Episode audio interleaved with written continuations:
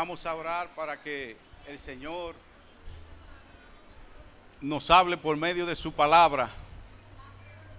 Y como siempre ocurre, al primero que Dios le habla es a quien va a predicar.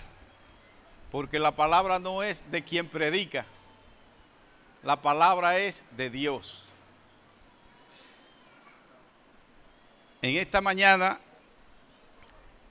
vamos a leer Primera de Pedro capítulo 1, vamos a leer los, los, versículos del 1 al 9.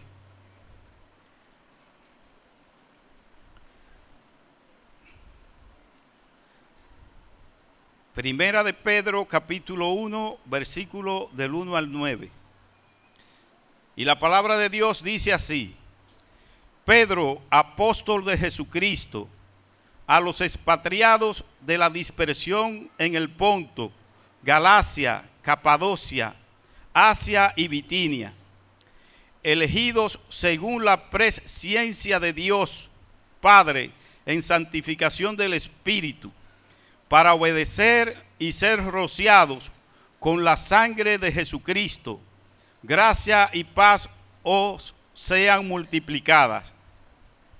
Bendito el Dios y Padre de nuestro Señor Jesucristo que según su grande misericordia nos hizo renacer para una esperanza viva por la resurrección de Jesucristo de los muertos, para una herencia incorruptible, incontaminada e inmarcesible, reservada en los cielos para vosotros, que sois guardados por el poder de Dios mediante la fe para alcanzar la salvación que está preparada para ser manifestada en el tiempo postrero, en lo cual vosotros os alegráis, aunque ahora por un poco de tiempo, si es necesario, tengáis que ser afligidos en diversas pruebas, para que sometida a prueba vuestra fe, mucho más preciosa que el oro,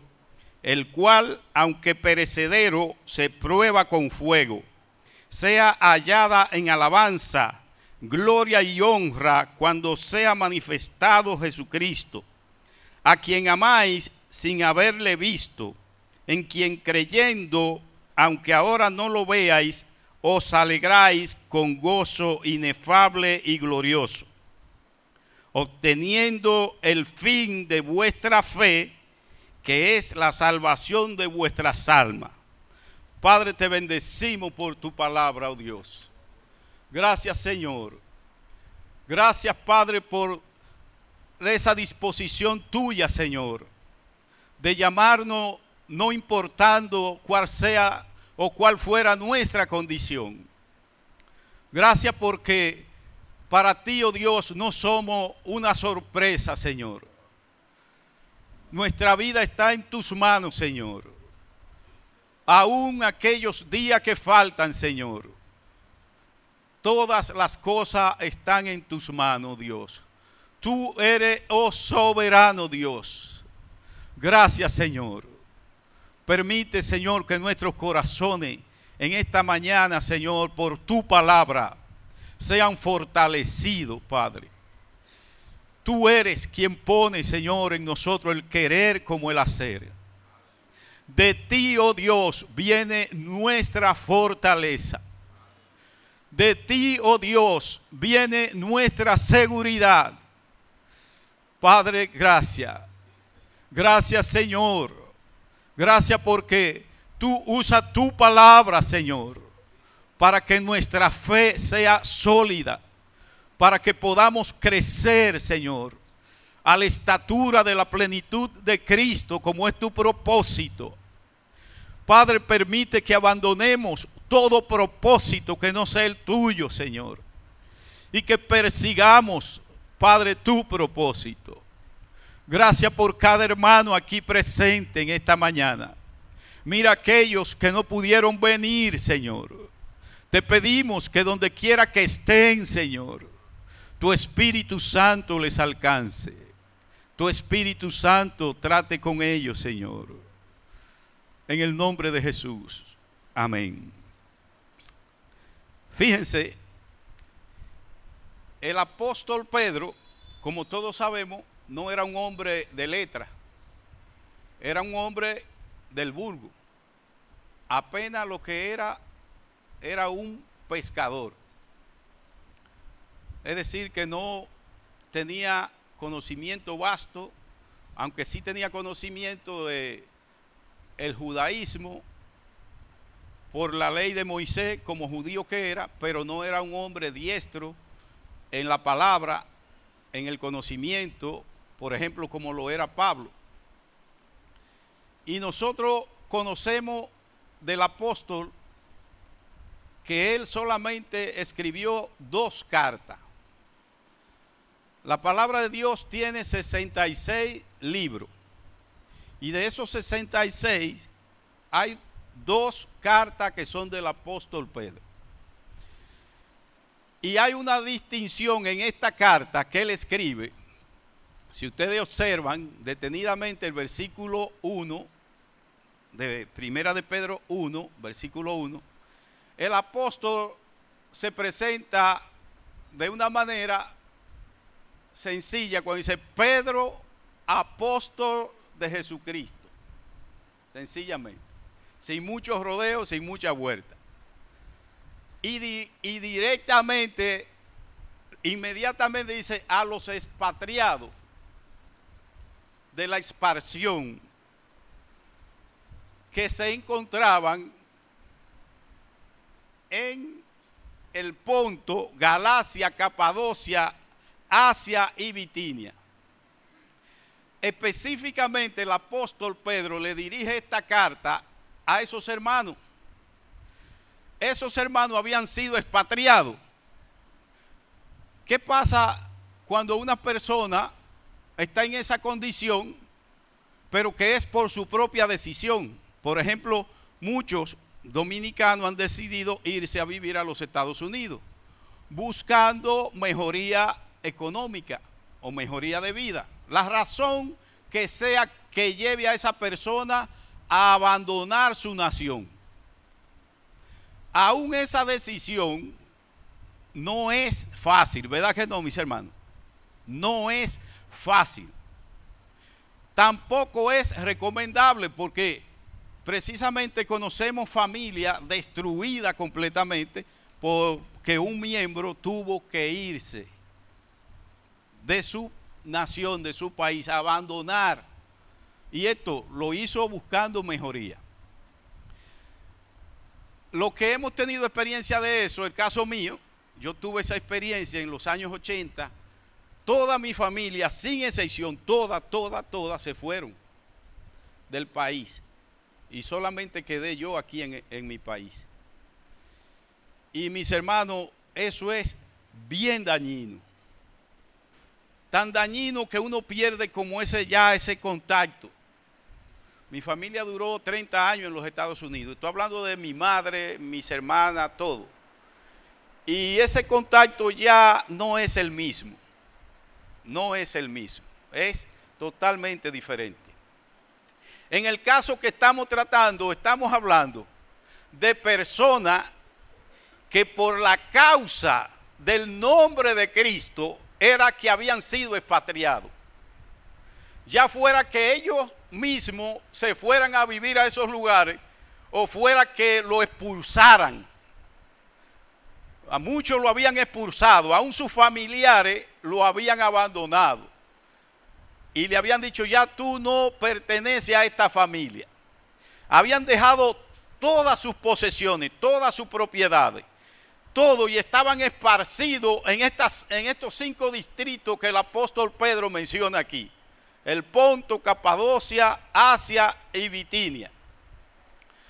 Y él le dirige esta carta porque quiere animarlo.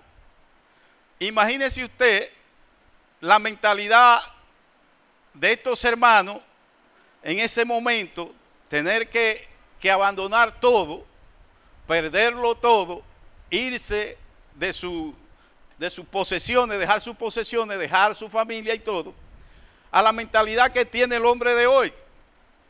El hombre de hoy está buscando un Dios que le preserve sus posesiones. que le garantice lo que tiene. Y está aferrado a lo que tiene. No quiere despojarse. Fíjense, la prueba que estos hermanos experimentaron, vamos a ver por qué la experimentaron, pero la prueba que hoy estamos nosotros experimentando, vamos a ver la diferencia, la contradicción.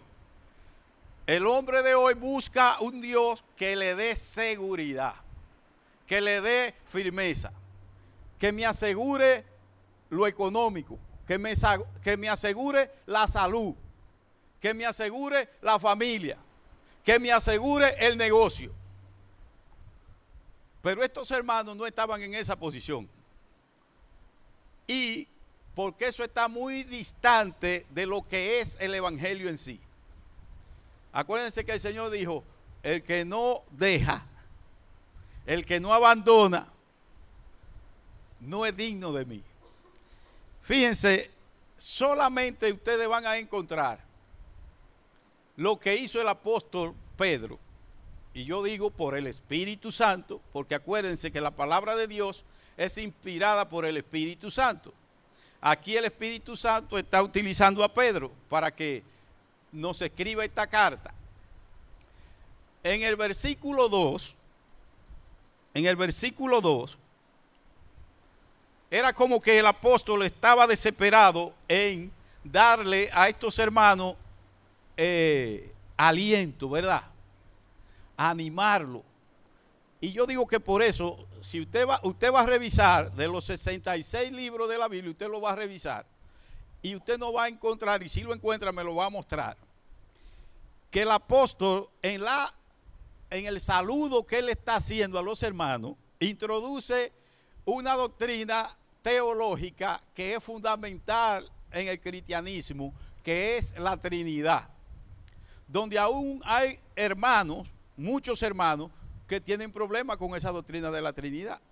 Y el apóstol aquí en, el saludo que él le da a los hermanos que están esparcidos fuera de su nación, que están padeciendo persecución, que están padeciendo calamidades, que están padeciendo toda clase de, de sufrimiento, él le declara a ellos y dice, en el versículo dice, elegidos según la presciencia de Dios Padre en santificación del Espíritu para obedecer y ser rociado con la sangre de Jesucristo. Gracia y paz os sean multiplicadas. Aquí el apóstol declara, hace la declaración, que Dios hizo esa elección. ¿Cuándo? ¿Cuándo Dios hizo la elección de nosotros? Es decir, Dios hizo la elección nuestra en la eternidad. En la eternidad. Fíjense, no existía ni siquiera el principio. No existía el principio. Porque el principio inicia cuando Dios hace el crono, hace el tiempo, para darle paso al proceso que Dios va a usar para desarrollar el plan de salvación. Pero la elección Dios la hizo donde? En la eternidad. En el Cairo. Es decir, no existía el crono, no existía el tiempo. Por eso es que Dios es atemporal. Esa revelación la está haciendo el apóstol Pedro en la eh, eh, saludando a los hermanos, dirigiéndose a ellos. Fíjense en el versículo 20 entonces del mismo libro ya lo dice. Esa sangre que había derramado el Cordero, ya destinado desde antes de la fundación del mundo, pero manifestado en los postreros tiempos por amor de vosotros. Pero la elección que Dios hizo de usted y de mí, la hizo en la eternidad. Lo que yo quiero decirle a usted es cualquier experiencia que usted tenga, cualquier dificultad que usted tenga, no debía decir, ¿por qué, Señor, esto? El Señor sabe por qué. Dios vio todo eso en la eternidad. Dios conoce todo de nosotros. Y aún así Dios hizo la elección. ¿Quién fue que hizo la elección? Fíjense que el apóstol está animando a los hermanos diciéndole, miren, la elección que Dios ha hecho, ustedes están viviendo esa experiencia de ser disperso, de estar viviendo en esas condiciones que ustedes están viviendo, pero la elección Dios la hizo antes de, de que existiera el mundo. El apóstol quiere dar palabra de aliento y para eso vamos a ver cómo él introduce aquí en el versículo 3, cómo él introduce entonces y declara también por qué Dios lo ha hecho, por qué Dios hizo eso. En el versículo 3 dice, gracias a su misericordia nos hizo renacer para una esperanza viva. Y esa esperanza viva viene mediante la resurrección de Cristo de entre los muertos.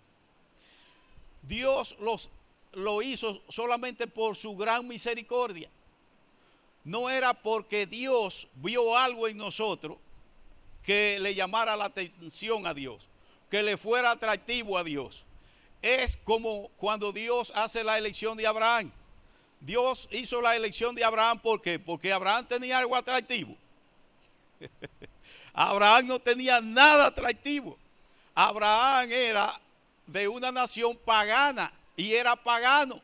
Pero Dios lo hace que por su gran misericordia, por su gran amor.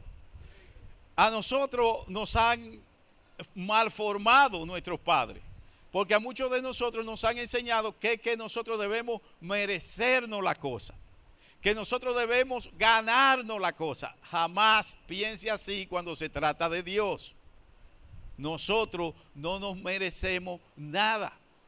Nosotros no nos hemos ganado nada. Dios lo hace porque le plujo, por su gran amor, por su gran misericordia, no porque hubiera alguna condición en nosotros. Una de las cosas que nos va, a ayudar a nosotros a no tener dificultad en no hacer acepción de personas es eso, que no, Así como Dios lo hizo conmigo, lo hizo con Félix.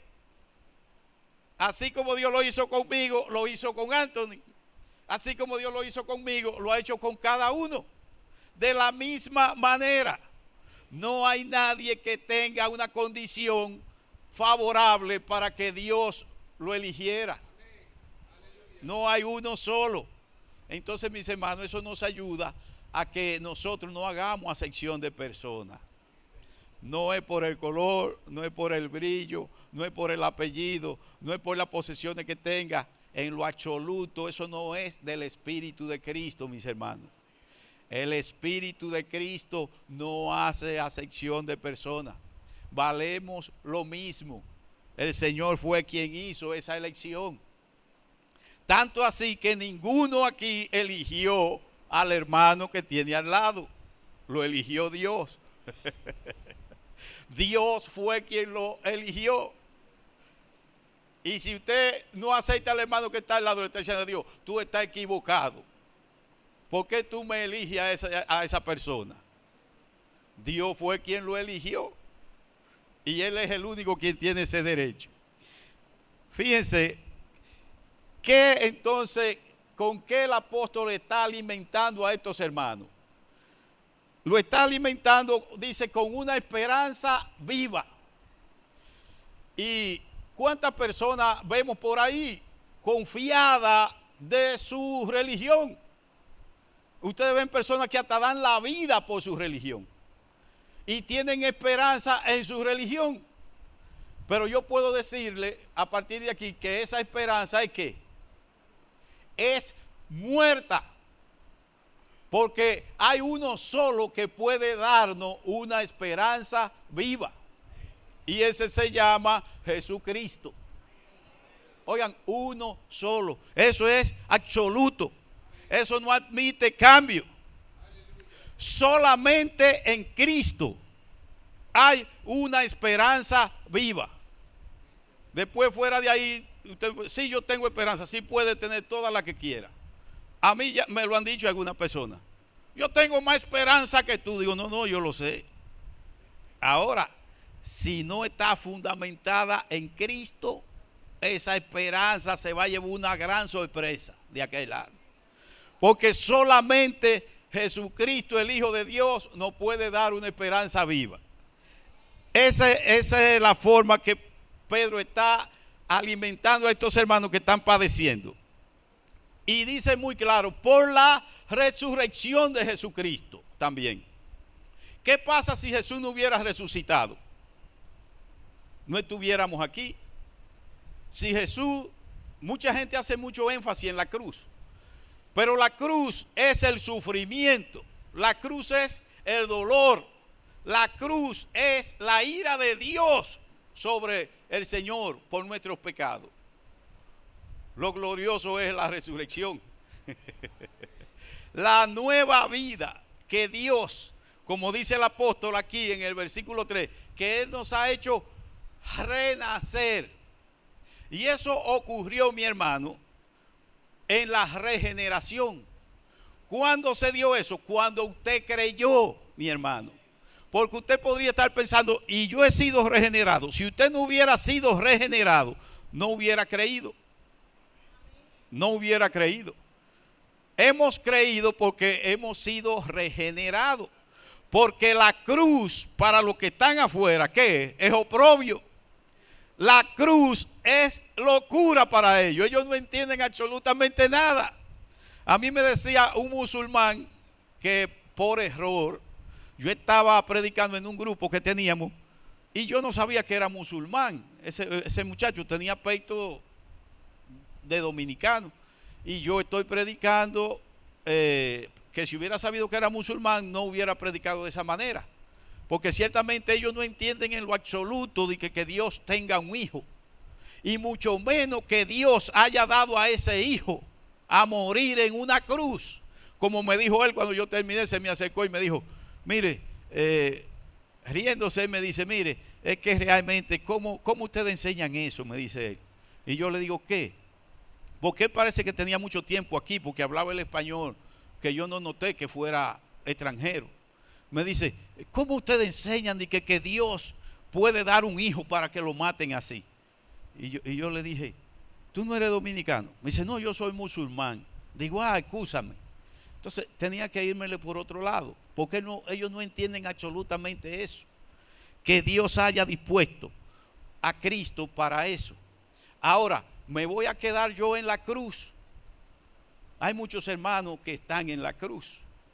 Hay muchos hermanos que les gusta el sufrimiento. Y hay sufrimiento, aún haya resurrección. Pero ¿cómo es posible que yo me quede en la cruz? Si ya he obtenido que la resurrección. Por ejemplo, un ejemplo de ello es el, el mismo apóstol Pedro. Y no solamente el apóstol Pedro, sino los apóstoles. Pedro quien fue que tuvo la experiencia más cercana con Cristo, por eso él se vio en la necesidad de negarlo. Los otros no se vieron en la necesidad de negarlo porque no estaban ahí. Pero si hubieran estado ahí, también lo hubieran negado. Pero al Pedro acercarse tanto, cuando le dijeron, tú eres de ellos, yo no conozco a ese hombre. Y yo lo hubiera hecho también. Porque es muy fácil decir, no, yo no lo hubiera hecho. Sí, pero yo no he estado en esa, en esa situación. Ahora, cuando el Señor resucitó, que Pedro tuvo la evidencia, ustedes encuentran a Pedro haciendo qué?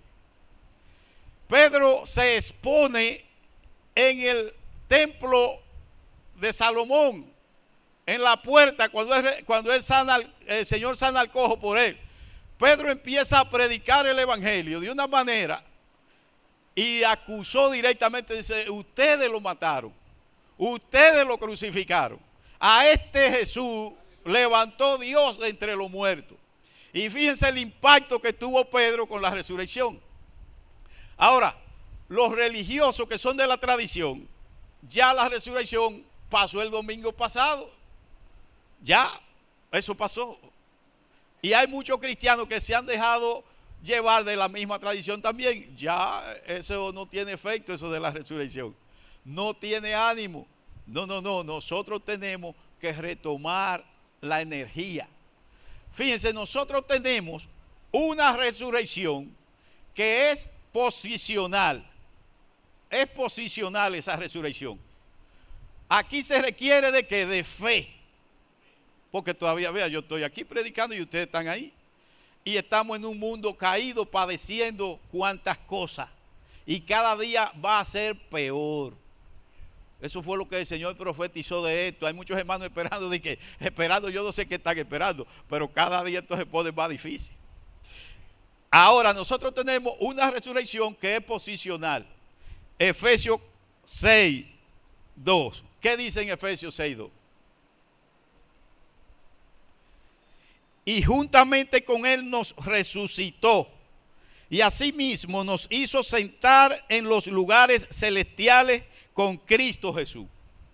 Esa es una resurrección posicional ya yo me considero resucitado. Ahora eso no se ha consumado. Eso es por la fe. Y ese lenguaje es un lenguaje de Dios. Acuérdense de Jesús. Cuando él estaba despidiendo, dice, Padre, lo que me diste mientras estuve en el mundo lo guardé. Ya Jesús no se consideraba que estaba aquí. ¿Qué decía él? Y todavía no había sido crucificado. Pero Jesús está usando el lenguaje de qué? De fe. De una fe firme. De una fe sólida. De una fe genuina. Entonces él está hablando con el Padre ya considerándose como que no estaba en este mundo. Usted sabía que el cristiano debía vivir y pensar de esa manera. ¿Usted sabía eso?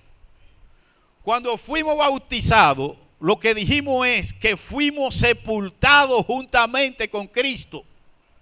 Y que el que salió de ahí es el hombre, según Dios, el hombre resucitado. Yo le digo a veces personas cuando lo voy peleando, digo, mira, el resucitado no pelea.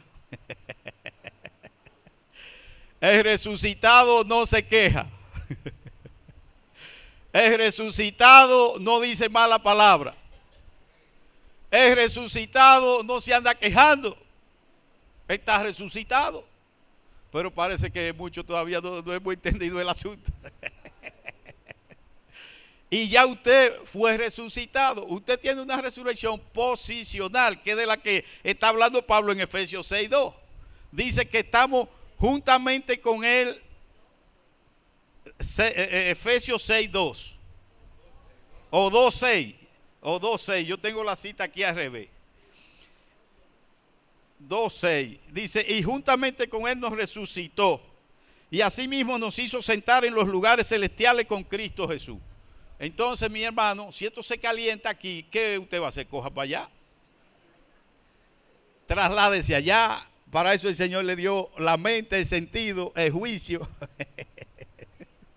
Entonces, pero también, ¿por qué es una esperanza? Porque ahí está la dualidad, porque estamos aquí. Eh, acuérdense, esto es posicional y por la fe nosotros lo tenemos, seguro. Ahora, no se ha efectuado y por eso entonces él habla de esa esperanza viva. Fíjense la resurrección presenta la vida que Jesucristo ganó para nosotros. ¿Por qué? Porque de Adán, de Adán nosotros hemos heredado qué? ¿Qué hemos heredado nosotros de Adán?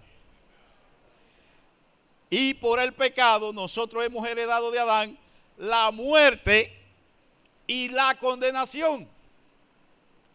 Oigan la herencia que nosotros hemos recibido de nuestros padres. Por eso aquí en, lo que hemos leído el apóstol Pedro habla de eso. La herencia que nosotros tenemos de nuestros padres es muerte y condenación. Así estábamos, muertos en nuestro delito sin pecado. La herencia que recibimos de Adán. Esa es otra. Yo no sé por qué muchos hermanos quieren todavía estar en Adán. Yo no entiendo eso tampoco.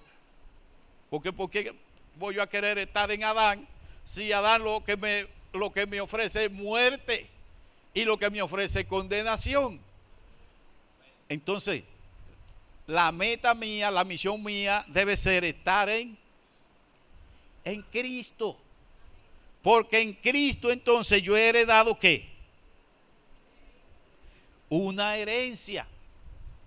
En Adán la herencia es muerte y condenación. Eso no lo va a cambiar nadie.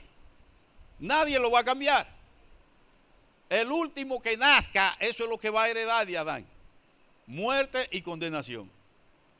Ahora, el último que acepte a Cristo, ¿qué va a heredar? Una herencia. ¿Dónde? Aquí en la tierra. Y así como decía Yara en la oración, pero ven acá, vivimos a veces como, como apegado a esto aquí, como, como si fuera aquí. Pero, ¿qué dice la Biblia de los de, esos hombres de Dios? Que dice que habitaron en tiendas. ¿Por qué? Porque su herencia estaba en los cielos. No hicieron un castillo para ellos contemplarlo o vivir. ¿Por qué? Porque esto era temporal. Esto es temporal todo. No importa lo que usted edifique. No importa lo que usted edifique. Eso es temporal. Entonces, vamos a hacer los esfuerzos para la eternidad. Fíjense, el apóstol también utiliza para hablarnos de la herencia, que esto está en el versículo 4, que dice, para una herencia incorruptible, incontaminada, inmarcesible, reservada en los cielos para vosotros, que sois guardados por el poder de Dios mediante la fe para alcanzar la salvación que está preparada para ser manifestada en el tiempo postrero. Pero acuérdense siempre, acuérdense de la eternidad de Dios. No se quede en un problema presente. No se quede en un problema presente. No, no, no. Viaje hacia la eternidad. De donde, de la mente de Dios que nosotros venimos. Ok, Señor, esto es breve, esto es momentáneo esta situación que estoy atravesando ahora. El apóstol no encuentra palabra como positiva para explicar el valor o la grandeza de la herencia que tenemos en los cielos.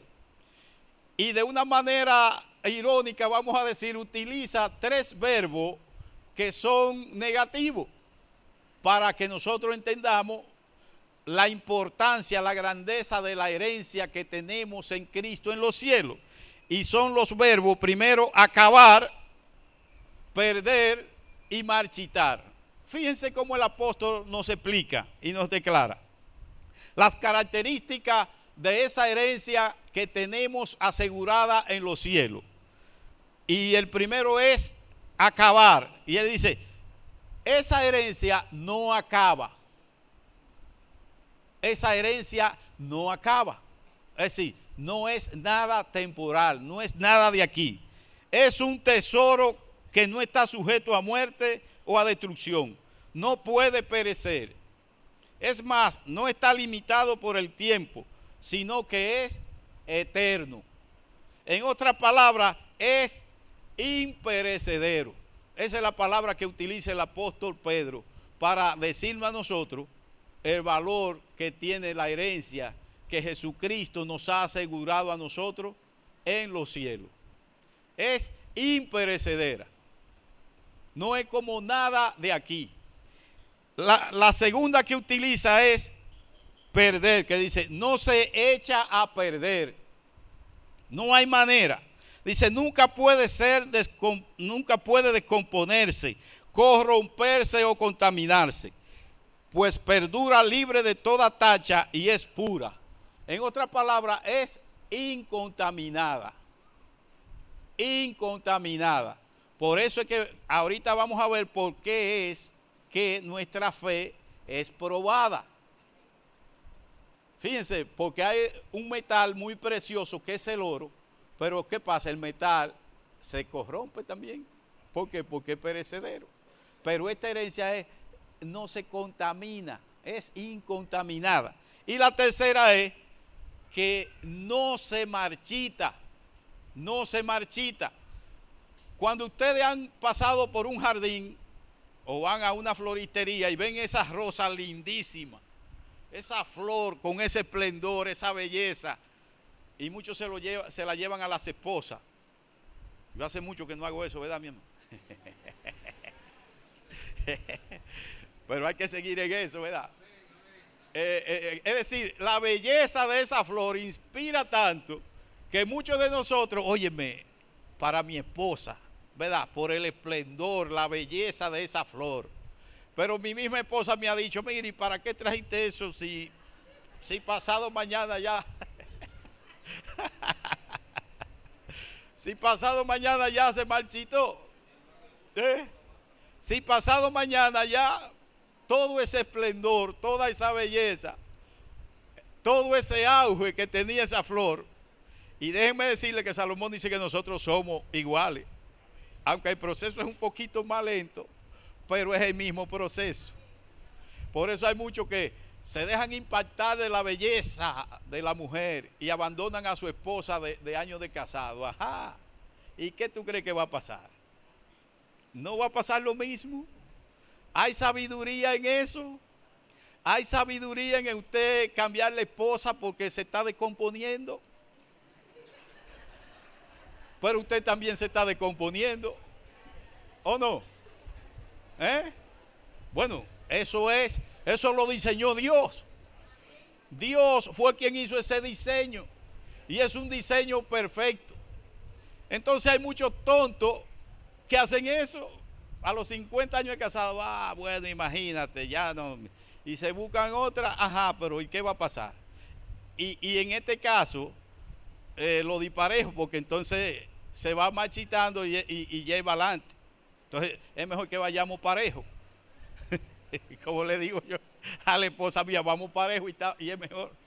Entonces, mis hermanos, no podemos caer en trampa del diablo. No, no, no, no, no.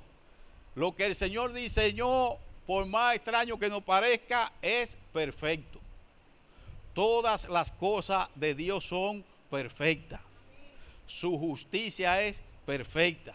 Sus decisiones son perfectas. La imperfección es en nosotros que están, no es en Dios. Entonces, esa flor se marchita, pero ¿qué pasa con nuestra herencia en los cielos? Dice, no puede marchitarse cuando una flor ha pasado su auge, su belleza se marchita, pero esto no puede decirse de nuestra herencia, guardada para nosotros en los cielos. Es inmarcesible. No hay cambio en lo absoluto. Toda la belleza, todo el esplendor que tiene esta herencia, la va a mantener por la eternidad. Nosotros estábamos ayer en un curso que estamos haciendo de consejería y decía el hermano que trató un tema que pensemos de esta manera, miren, un, un pajarito va a la playa y coge un grano de arena y lo traslada a otro lugar. A los mil años, ¿cuánto granito habrá transportado ese pajarito? Piensa en eso a los mil años, ¿cuánto grano de arena habrá transportado? Dice, y, podrán pasar otros mil años y que el pajarito vuelva y lo haga. Dice, para la eternidad ese pajarito no ha durado ni un segundo. ni un segundo, porque no hay tiempo. Es la eternidad. Y es ahí donde el Señor nos va a llevar. Fíjense, otra promesa de esperanza que tenemos que puede darnos una fuerza que nosotros mismos no entendamos por qué nos sentimos de esa manera. Y es el versículo 5. ¿Qué dice el apóstol Pedro? Acuérdense, no quiero que se me salgan del, del contexto en el que estamos. Él estaba hablando con esta persona que estaban en una crisis extrema porque habían perdido todo. El caso suyo puede ser diferente, pero yo creo que jamás podrá ser comparable con la experiencia que estaban viviendo estos hermanos. Y dice en el 5, que sois guardados por el poder de Dios mediante la fe para alcanzar la salvación que está preparada para ser manifestada en el tiempo postrero. Es decir, que no solamente nuestra herencia está guardada de esa manera, sino que nosotros mismos, nosotros mismos, los poseedores de esa herencia, estamos también guardados por el poder de Dios. Piense, usted está guardado por el poder de Dios. Es decir, ¿qué puede pasarle a usted? ¿Se va Dios a dormir? ¿Se va Dios a descuidar? ¿Eh? Si nosotros trasladamos nuestra mente, nuestro corazón, nuestras emociones, nuestros sentimientos al espacio que Dios quiere que lleguemos, miren mis hermanos, por eso el apóstol Pablo llegó a decir, nada podrá separarme del amor de Dios que es en Cristo Jesús. Oye, ¿y qué nada? Nada. Él dijo nada. Cáncer, sida. ¿Qué? ¿Qué me puede separar? Nada. Nada va a ocurrir que me pueda separar. Porque estoy guardado por el poder de Dios. No solo, no solo mi herencia está segura. Yo también estoy seguro en Dios por medio de Jesucristo. Acuérdense, ese medio jamás podemos echarlo a un lado. Judas lo dijo en uno, Judas 1.24, dice, y aquel que es poderoso para guardaros sin caída y presentaros sin mancha delante de su gloria con gran alegría. Es decir, eso es lo que Dios va a hacer. Él mismo, presentarnos con gran alegría, con gozo. Entonces, mis hermanos, ¿cómo es posible que un evento, un evento de un momento, por desagradable que sea, porque no estamos diciendo que vamos a, crear expectativas espirituales, eh, eh, es decir, inventadas. No, no, no, no. Yo lo que estoy diciendo es que cuando a nosotros nos ocurra un evento de la índole que sea y, lo que sea, tratemos de pensar en que Dios es soberano y que Dios tiene absoluto control. Miren mis hermanos, aún de nuestros errores, aún nuestros errores, porque el enemigo podría ministrarle a usted y decirle, no, pero tú estás en esa situación por tu error. y Dios no sabía que tú ibas a cometer ese error. ¿O se le, pasó a Dios ese, ese, pedacito? Sí, Dios sabía que yo iba a cometer ese error. Dios sabía que yo iba a cometer esa falta. Dios sabía que yo iba a tener ese problema por mi error, está bien. Pero, ajá, entonces ahí ya Dios dice, ya yo no voy a trabajar con Lima porque él cometió ese error. ¿Dónde la Biblia dice eso? El error está incluido, mis hermanos. Acuérdense que estamos hablando de una fe firme de una fe inconmovible, que no la va a mover nada, no importa lo que ocurre. Entonces, ciertamente tenemos que aceptar que existe una paradoja. ¿Qué? Existe una paradoja y es cierto. Dice que por un lado me voy a alegrar, ¿verdad? Pero que por otro lado dice, voy a padecer, voy a sufrir, porque por las pruebas. Entonces, para que vamos a ver las razones por lo que Dios permite la prueba en nuestras vidas. A nadie, absolutamente a nadie, le gusta que le abren de pruebas. ¿Quién le gusta la prueba? Pero podemos, tenemos que aceptar que es la única manera de que nuestra fe sea sólida de que nuestra fe sea probada. Por eso el Señor permite la prueba, no es que el Señor le cogió con usted. Dice, mediante la prueba se fortalece la fe, que es más preciosa que el oro, y la hace más fructífera. Santiago 1, versículos 2 y 3. ¿Qué dice Santiago ahí? Santiago dice, hermanos míos, tened por sumo gozo cuando os halléis en diversas pruebas, sabiendo que la prueba de vuestra fe produce paciencia. Y estamos hablando de una generación que está viviendo una situación bien difícil. Porque estamos acostumbrados a qué? Al microondas, a la palomita de maíz, a lo rápido. Entonces, cuando hablamos de Dios, mire, a Dios hay que esperarlo, porque Él es quien tiene el conocimiento. Pero nosotros no tendemos a desesperarnos. Y nada más nos pasa a nosotros. No, no, no, no. Sara, Sara tuvo problemas. porque se desesperó. Porque no somos diferentes a, esos hombres y esas mujeres de esos tiempos. el ser humano no ha evolucionado en lo absoluto. Sigue siendo el mismo Adán, sigue siendo la misma Eva. Adán y Eva fue que se desesperaron. Ellos pudieron esperar a Dios y preguntarle, ven acá, ¿qué es lo que este tipo está diciendo de esto? Pero ellos no esperaron. cogieron la fruta y se la comieron. Ustedes se dan cuenta. Entonces, dice Santiago aquí que esa prueba y oigan como dice él, una contraposición, dice, tened por sumo gozo cuando os hallé en diversas pruebas. Oh, que usted diga como le digo yo a Samuel, oye, qué pruebita más buena esta. Acomódese ahí, acotéjese ahí. no se desespere. Que usted requiere crecer en paciencia. Paciencia. Porque al Señor al Señor no le agrada la impaciencia. Y un impaciente no va a agradar a Dios, porque a veces hasta le falta el respeto a Dios. No, no, no, no. Él es el que sabe. Yo no soy Dios.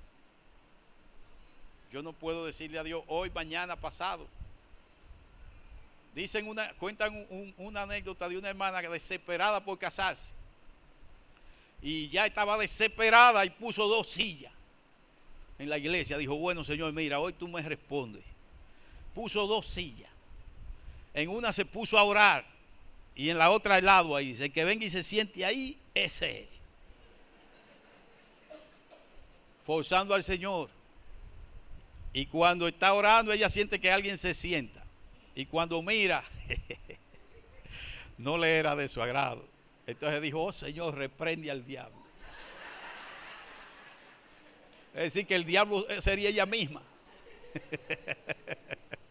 Entonces se dan cuenta, mis hermanos. No, no, no, no. Con Dios, con Dios vayámonos al paso. Él es que conoce los tiempos. Él es que sabe todas las cosas. La otra, las pruebas tienen un propósito. Las pruebas no son porque Dios está jugando a los dados, porque Dios está inventando con nosotros. No, no. Las pruebas tienen un propósito. Segunda de Corintios 4, 17 y 18 dice, dice el apóstol Pablo, porque esta leve tribulación momentánea produce en nosotros un cada vez más excelente y eterno peso de gloria. Ustedes se dan cuenta por qué el apóstol puede expresarse de esa manera. Porque él está pensando en qué? En la eternidad. Cualquier situación que usted esté viviendo aquí, eh, eso es momentáneo. Y usted dice, ah, Lima, momentáneo, y tengo 20 años. Ay, ¿qué son 20 años? Ya yo lo tengo tres veces y pico, ¿y qué? Me parece que fue ayer. Me parece que fue ayer que nací. Si lo comparamos con la eternidad, ¿qué son 80 años? ¿Qué son 100 años? ¿Qué son 200 años? Son nada. Por eso Pablo expresa y dice, esta breve tribulación momentánea, lo que debe producir en nosotros es un enorme y excelente peso de gloria. Entonces dice 18, aquí entra la clave.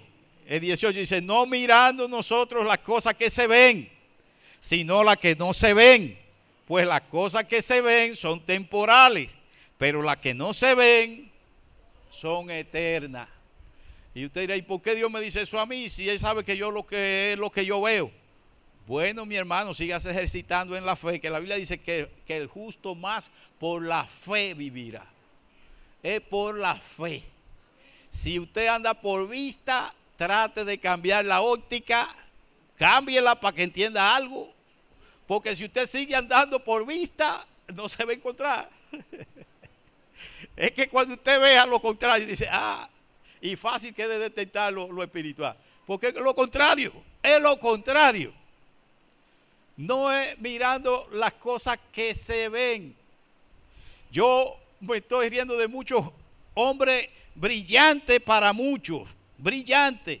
Pero yo me he detenido a oírlo hablando. Y digo, oh, pero este hombre, este hombre no tiene espiritualidad. Le estoy hablando de líderes religiosos, de gente que cualquiera dice que es un hombre de Dios. Pero si usted se detiene a escucharlo, usted se da cuenta que sí, hay mucho conocimiento, mucha sabiduría, pero espiritualidad, muchos la han perdido. Y dan un consejo, mire, que usted no sabe. ¿Por qué? Porque el tipo está considerándolo a partir de, de su racionalidad. Oiga, mi hermano, y el que en esto cae en ese error, porque no es asunto de racionalidad, no es asunto de eso, es asunto de que el Espíritu Santo esté permanentemente dirigiéndonos, esté permanentemente guiándonos y nosotros aceptar nuestra condición. Fíjese, si no dejamos de ver las cosas que se ven, entonces las cosas que no se ven son eternas. Pero ¿qué nos resulta a una persona que está en ese estado espiritual? Las cosas eternas, espirituales, ¿le son atractivas?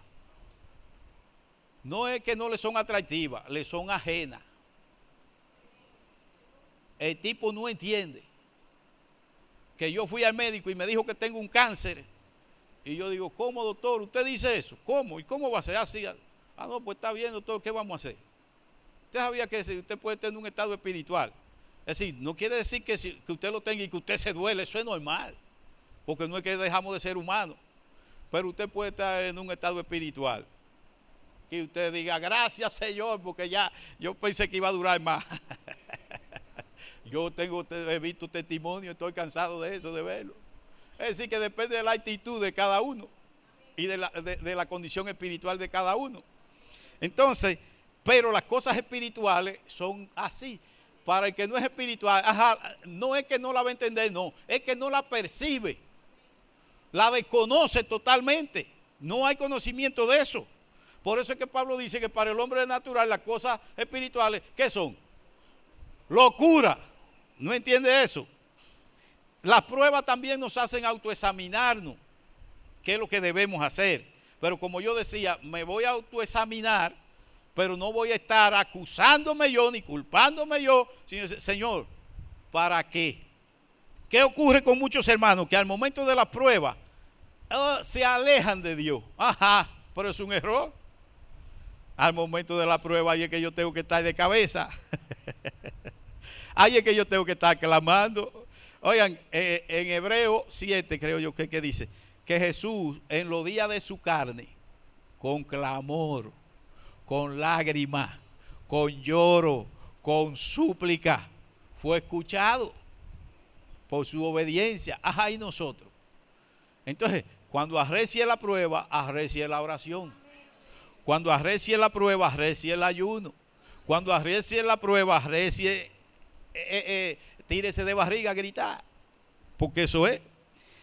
El propósito de Dios es incuestionable. ¿Quién va a cuestionar el propósito de Dios? El Señor lo que quiere llevarnos a, la eternidad, a su reino. Eso, eso no hay que cuestionarlo por parte. El de Satanás tampoco hay que cuestionarlo. Satanás lo que anda buscando es destruirnos. También nosotros tenemos que decidir que el propósito de Dios sea nuestro propósito. Porque son tres luchas, son una guerra de tres. No es que nosotros no estamos peleando por no rendirnos a Dios. El Señor quiere que nos rindamos, nosotros no queremos rendirnos, Satanás no quiere que nos rindamos. Eh, fue extraordinario los testimonios que dieron las hermanas de la experiencia que tuvieron el día que se llamó a pasar. Que hay muchos que dicen, no, eso de llamar a pasar, sí hay que llamar a pasar. ¿Por qué? Porque el enemigo echa eh, el pleito, no lo deja mover a la gente. Hay gente que quieren convertirse, pero no pueden convertirse, porque el enemigo lo tiene atado. De ahí es que, por eso es que es necesaria la intersección. Pedir que el Señor ayude a los que no han creído, que puedan, que puedan dar el paso de fe. Entonces, las pruebas fortalecen nuestras áreas débiles. Oigan lo que hacen las pruebas. Y el apóstol Pablo lo dice en 2 de Corintios 12, 10. ¿Qué dice Por lo cual, por amor a Cristo, me gozo en las debilidades, en afrentas, en necesidades, en persecuciones, en angustias, porque cuando soy débil, entonces soy fuerte. Pero nadie, nadie quiere ser débil. En nada. Nosotros queremos tener seguridad en todo. Por eso la salud. No, yo quiero estar saludable. No, yo quiero tener dinero para estar seguro. A nadie le gustan la flaqueza, a nadie le gustan las debilidades. Pero dice que el Señor procura con eso que nosotros sepamos quiénes somos. Somos débiles. Si nosotros no reconocemos nuestras debilidades, el que nos está engañando es el enemigo diciéndonos que somos fuertes. Pero es mentira del diablo en nosotros, ¿qué fortaleza puede haber si Dios no la pone? ¿Qué fortaleza puede haber en mí si Dios no la pone? ¿En qué puedo yo ser fuerte? Yo, ¿en qué puedo ser fuerte? Le digo en qué, en nada absolutamente. A mí me puede privar un simple dolor de cabeza. A mí me puede privar una, espina de, de naranja que yo, de, ah, me punché un dedo y ya, y ya no puedo ni caminar. Entonces, mis hermanos, no hay tal fortaleza en el hombre. Y Jesús nos lo ha dicho hasta la saciedad. No busquemos fortaleza en nosotros. El enemigo engaña a muchos hermanos. Ah, sí creen que son fuertes. ¿Fuertes de qué? Porque dice, cuando Pablo tuvo esta experiencia, fue porque él fue al tercer cielo y el Señor le mostró una revelación. Y dice la palabra que para que él no se saltara desmedidamente, creyendo que él era la excelencia o que él era el apóstol que había subido al tercer cielo, Dios le permitió un aguijón en la carne. Y quién sabe lo que era ese aguijón. Pablo nunca lo dijo. Hay muchos que inventan y dicen que era glaucoma, que era qué sé yo qué cosa. Él no dijo. Pero pienso que era la misma debilidad que nosotros tenemos. Tal vez Pablo no quería sentirse débil como, como nos sentimos nosotros. Porque miren, es bien desagradable. Es bien desagradable sentir debilidades en todos los aspectos. Pero ¿qué dice el Señor? No, no, no, en esas debilidades, si tú no eres orgulloso, si tú eres humilde, si tú eres manso, tú aceptas tus debilidades. Sí, yo, yo soy débil, soy débil y y no importa. Entonces, pero fíjense que el apóstol dice en afrenta. ¿Y usted sabe lo que afrenta? En afrenta. Y está diciendo que se gozaba. Oiga, que se gozaba. ¿Y quién de nosotros se goza en afrenta? Afrenta es que vengan y lo avergüencen a usted en público. Afrenta es que vengan y, le mencionen su madre ahí mismo. Afrenta es que alguien venga y abuse de usted. Eso es afrenta. ¿Y quién soporta eso? Y Pablo dice, me gozo. Entonces tenemos que aprender. Ah, mira, como dijo David, David lo estaba uno afrentando, un profeta, y David dijo, déjenlo. Los tipos, los guardias de David querían matarlo, y David le dijo, no, no, no, déjenlo, que tal vez es Dios que me está, me está tratando para bajarme los sumos, porque a veces nosotros tenemos los sumos bien altos. Y hasta Dios nos queda chiquito. Ajá. Y el Señor permite una afrenta. Dice, en necesidades. ¿Y quién quiere que le hablen de necesidades? Nadie quiere tener necesidades. Nosotros queremos tener todo seguro. Lo que está diciendo es que si usted no tiene que comer, gracias Señor, me gozo, porque hoy no tengo nada que comer. Me gozo. Es que aprendamos eso, dice. En persecuciones, que eran perseguidos. En angustia, aún angustiado entonces, porque cuando soy débil, entonces soy fuerte. Y, esta la, la última prueba dice, las pruebas vienen con la gracia para soportarla. Que nadie puede decir que es un espécimen que es diferente. Dice, y me has dicho, bástate mi gracia, porque mi poder se perfecciona en la debilidad. Por tanto, de buena gana me gloriaré más bien en mis debilidades, para que repose sobre mí el poder de Cristo. Fíjense, eso es cuando Pablo que aprendió, porque no era que Pablo se la sabía. Nosotros lo que tenemos es que aprender igual que Pablo. Aprender es eso. Dice que tres veces Pablo le había rogado, porque es que nadie quiere aguantar esas cosas. Tres veces, pero hasta que el Señor le dijo, mira, mira, quédate así, soporta todo eso, aguanta el chucho ahí. Como me ha hecho el Señor, el Señor en una ocasión me dijo, mira, yo estaba eh, parado así y de repente el Señor me dice, mira, estate tranquilo porque va a venir un problema por ahí. Y yo me reí y le dije, gracias Señor porque tú me haces partícipe de tu padecimiento. y miren, no pasó media hora cuando se levantó un temporal. Pero ya el Señor me lo había dicho. Que tal vez si el Señor no me lo dice, hay un rebú grandísimo. Pero el Señor me avisó con tiempo. Entonces, ¿qué pasa? Tenemos dos hombres, y lo voy a hacer un poco rápido para terminar. Tenemos dos ejemplos de hombres que la Biblia asegura que jamás ningún ser humano va a pasar por esa experiencia. Y es la experiencia de Job. Todo el mundo conoce las tribulaciones de Job. ¿Y qué fue lo que pasó con Job? Dios estaba probando qué? Su fe. Dios estaba probando la fe de Job.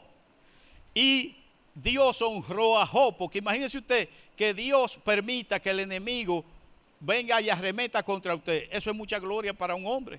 Dios está confiando en ese hombre. Y sabemos cómo Satanás arremetió contra Job.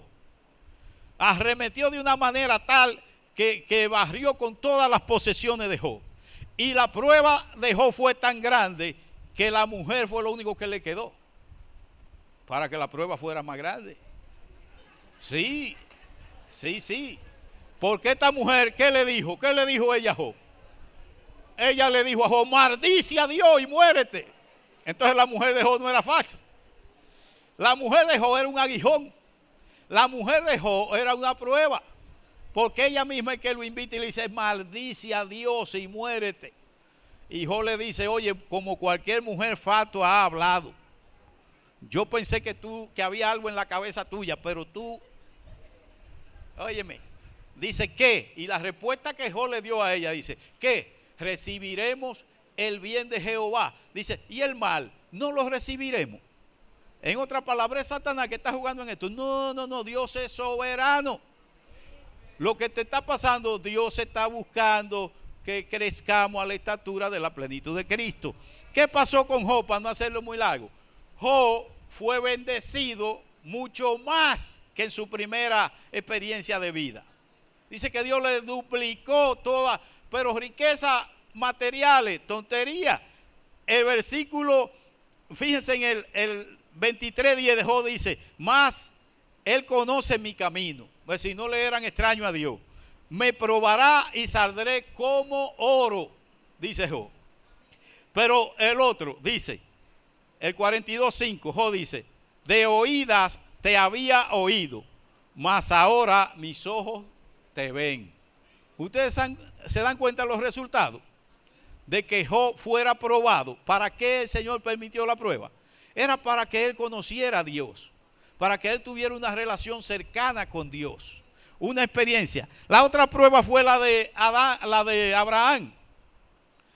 Y la Biblia asegura eso, que ningún ser humano va a ser probado como estos hombres. A Abraham Dios le pide que, que sacrifique a su hijo.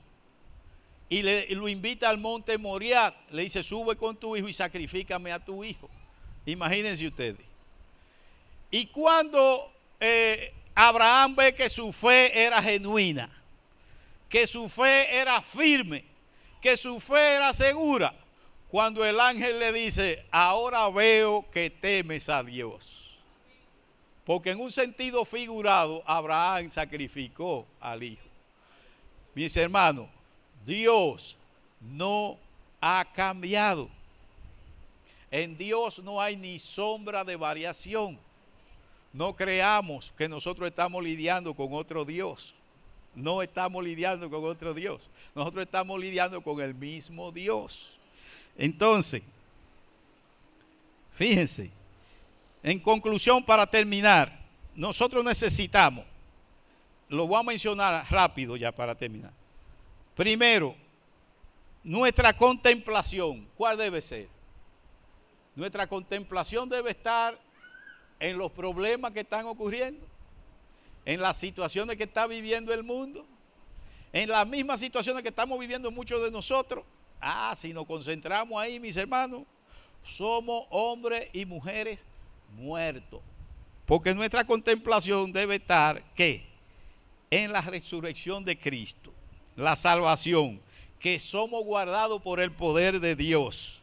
Esa debe ser nuestra contemplación o centrar nuestra atención en las cosas que Dios nos ha provisto. No pongamos nuestra atención en nada temporal, mis hermanos, en lo absoluto. Eso no es saludable. Eso no es saludable. Por eso hay muchos hermanos lidiando con muchísimas situaciones, pero es porque estamos apegados a cosas que no debíamos estarlo. Segundo, el recuerdo, el recuerdo de lo fugaz de, de esto aquí que es, como dijo Pablo, esta tribulación que momentánea, es pasajera, va a pasar, pero aquello es la eternidad. Eso debe ser nuestra contemplación. Tercero, reconocimiento del propósito y del resultado de la prueba. Es decir, lo que Dios anda buscando con ella. Dice que para que aquel día cuando Cristo sea manifestado, sea glorificado por nosotros en nuestra fe Dios sea engrandecido en nuestra fe. Que el Señor se agrade de que nosotros guardamos, como dijo el apóstol Pablo, he guardado la fe. Es decir, nada ni nadie ha podido minar mi fe. Y que estamos lidiando con incredulidad. Sí, lidiamos con incredulidad, pero lidiamos con ella. No vamos a dejar de lidiar. Dice, el 5, sostenerse mirando al invisible. ¿Quién hizo esta práctica? ¿Quién hizo esta práctica de esos cristianos? Que se sostuvo como mirando al invisible. Moisés. Moisés, cuando Dios lo envía a enfrentarse a Faraón, que Faraón era un Dios, Faraón era un Dios, no que era Dios, sino que era un Dios. Miren, no es cualquier hombre que se va a enfrentar a Faraón. Pero ¿cómo Moisés pudo hacerlo? Moisés inventó una técnica y dijo, bueno, si se ponía a ver al faraón, se hundía. Pero dice que Moisés se puso como mirando al invisible. Ustedes se dan cuenta que hay que trascender. Ustedes se dan cuenta que hay que salirse de cacarón. Moisés se sostuvo como mirando al invisible. Y así pudo ir y vio a Faraón como una hormiga. Pero estaba mirando al invisible. Si mira al Faraón, se hunde. Entonces, ¿qué es confiar para terminar? ¿Qué es confiar? Confiar, y lo dijo el expositor de ayer, y tomamos esa palabra porque nos agradó mucho a nosotros. Todos nos las aprendimos. Confiar es decidir, escoger, creer. Eso es confiar. Usted y yo debemos decidir creerle a quién. Creerle a Dios. Eso es lo que nosotros tenemos que hacer. Puesto de pie, mis hermanos. Y vamos a seguir adelante. Cuando arrecie la lucha, eh, yo digo que le voy a dar una técnica así cuando vamos entrando en edad, ¿verdad? Cuando vamos entrando en edad, cuando yo esté por ahí por, por los 80 o los 90, porque todavía no, todavía yo no tengo ese problema. Pero cuando yo tenga más o menos 80 o 90, miren mis hermanos, la técnica es tratar de, caminar lo más erguido que yo pueda. Lo más derecho, ¿verdad? Y también hablar bien duro. Ustedes se dan cuenta, con fuerza, con ánimo. Vamos a ver si yo puedo. Porque yo espero llegar a los 90 y pico, si Dios quiere. Entonces, mis hermanos, es eso.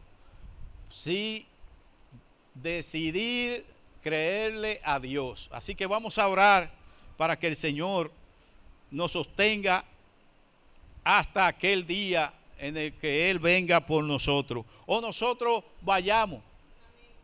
Padre, te bendecimos en este día, Señor. Agradecemos tu amor, tu misericordia, tu cuidado, Señor. Agradecemos estas palabras, Señor, que nos confortan, nos animan, Señor. Te pedimos que tú perdones nuestra incredulidad, Señor. Perdónanos, Señor. Perdónanos, Padre, porque ciertamente estamos viviendo tiempos difíciles, Señor. Estamos viviendo tiempos malos y peligrosos, Señor. Pero permite que nosotros podamos poner nuestra vista en ti, Señor. Padre, como dice tu palabra, que pongamos los ojos en Jesús, el autor y consumador de la fe. Padre, que ninguna experiencia, por lo negativa que sea, Señor, pueda apartarnos de ti, Señor. Así como dijo el apóstol Pablo, Señor, que ni tribulación, ni angustia, ni hambre, ni desnudez, Señor, ni ninguna situación, Señor, desagradable pueda separarnos de tu amor. Oh Padre, guárdanos en tus manos, Señor, ya que tú nos eligiste, Señor, desde antes de la fundación del mundo. Mira a los hermanos que están atravesando por situaciones extremas, Señor, por situaciones difíciles, Señor, con las que nosotros mismos no podemos lidiar, Padre. Pero como dice tu palabra, para ti no hay cosa ni siquiera difícil. Oh, aumenta nuestra fe, Señor. Aumenta nuestra fe, Padre. Gracias, Señor. Mira este día, Señor, maravilloso que tú nos das. Que podamos seguir, Señor, glorificándote y honrando tu nombre. Todo el, tiempo que resta, Señor, y llévanos a nuestros hogares con tu bendición en el nombre de Jesús. Amén. Amén.